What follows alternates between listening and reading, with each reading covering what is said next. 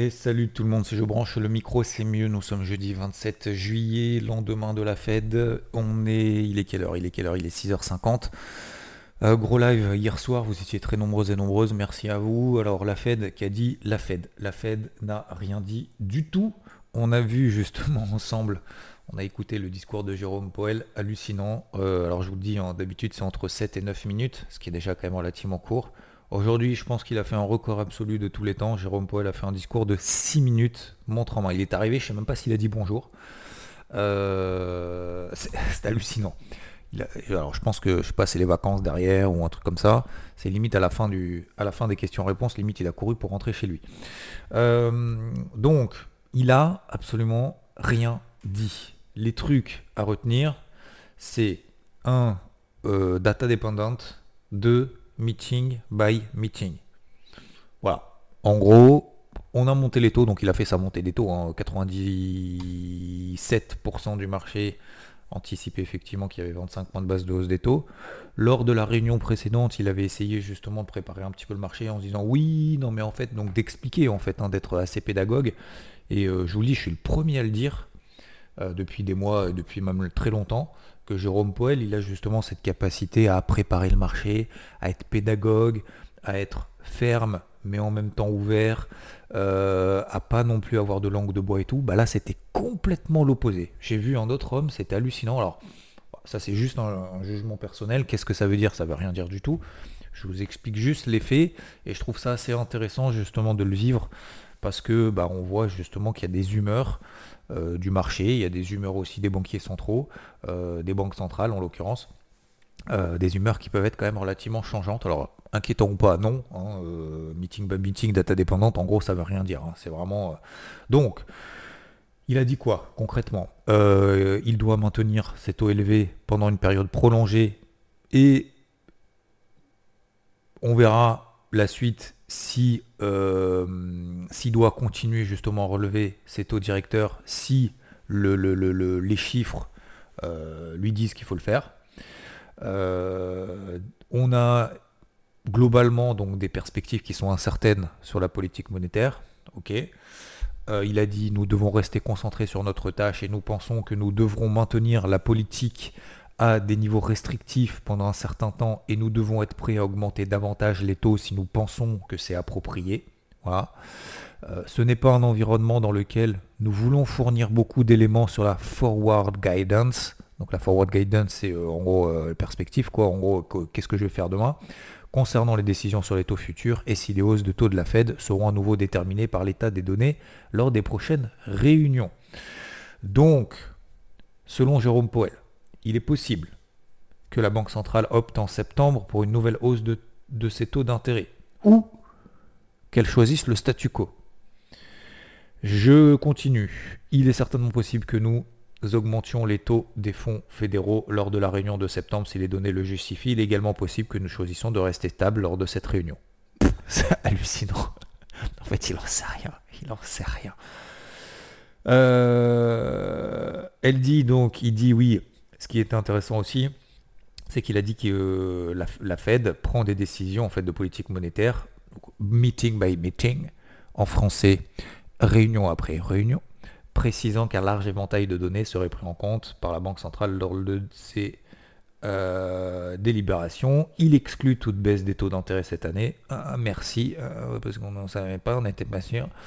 nous serons prêts à réduire les taux euh, lorsque nous serons à l'aise et ce ne sera pas cette année. Voilà, c'est ce qu'il a dit euh, texto. Mon scénario de base est que nous pourrons faire en sorte que l'inflation revienne vers notre objectif sans le type de ralentissement vraiment important que, qui entraîne des niveaux élevés de perte d'emploi. Voilà. Précisant toutefois que cela était loin d'être assuré. Donc en gros, il estime que soft landing c'est tout à fait possible. Mais les gars, euh, je ne vous signe pas un document aujourd'hui que ça va être le cas. Il va y avoir, effectivement, il avait rajouté juste à la fin justement de son discours, qui a duré 6 minutes, euh, que effectivement il a conscience que ça a un impact sur l'économie, que ça a un impact sur les investissements, sur la consommation, etc. etc.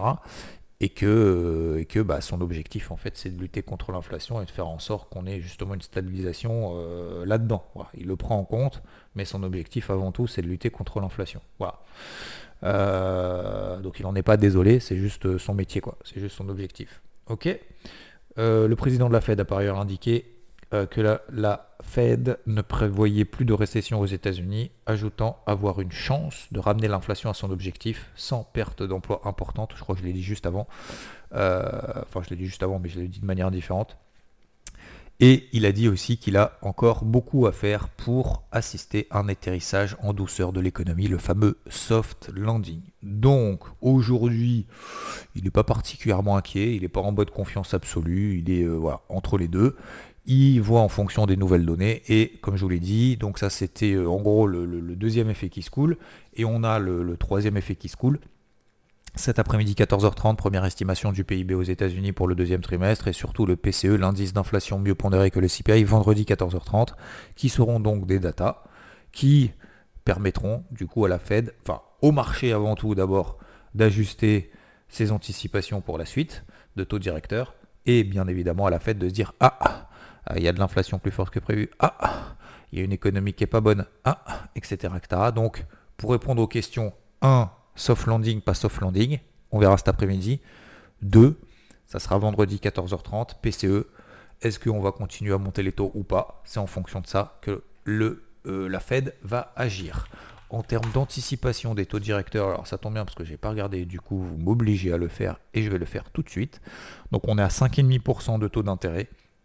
Ça va rester comme ça jusqu'à aujourd'hui. Le marché anticipe qu'il y aura donc le fameux pivot de la Fed en majorité le 20 mars 2024. On a 40% du marché au 20 mars 2024 qui estime que les taux de la Fed passeront de 5,5 à 5,25%. Voilà pour la Fed. Donc réaction du marché, première réaction, premier effet qui se coule, ça monte un peu. Deuxième réaction, ça baisse un peu parce qu'en fait il a rien dit.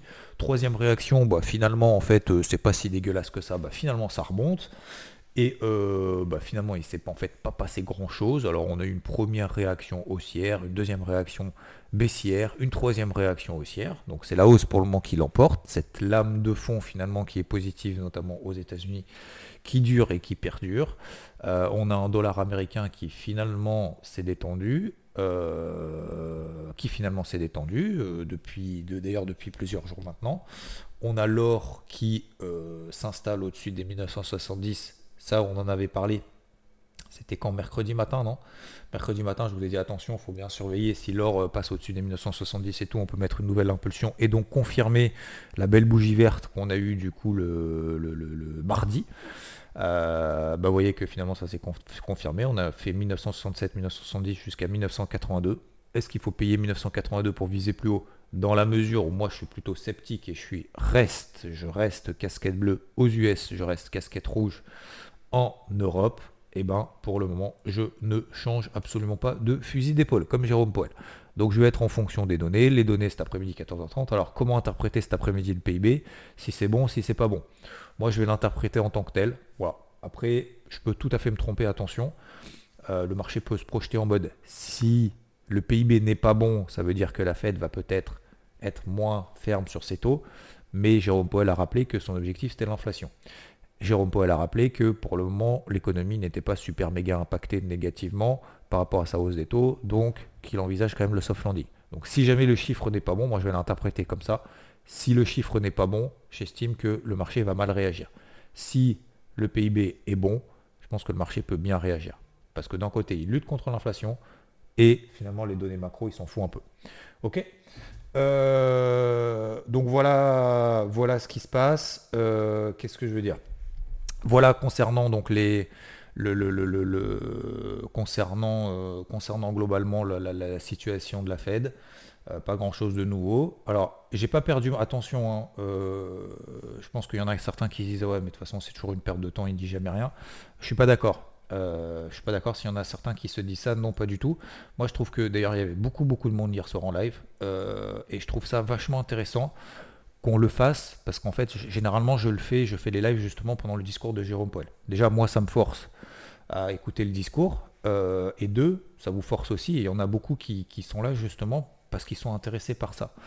Et, et je trouve que c'est vachement intéressant, parce qu'on voit en fait la, la, la, la façon finalement de, euh, de, communiquer qui peut être complètement différente d'une réunion par rapport à l'autre et on essaye justement un peu de comprendre le contexte. Donc voilà, moi le contexte, c'est que pour le moment, comme je vous l'ai dit hier soir, je ne change pas de casquette.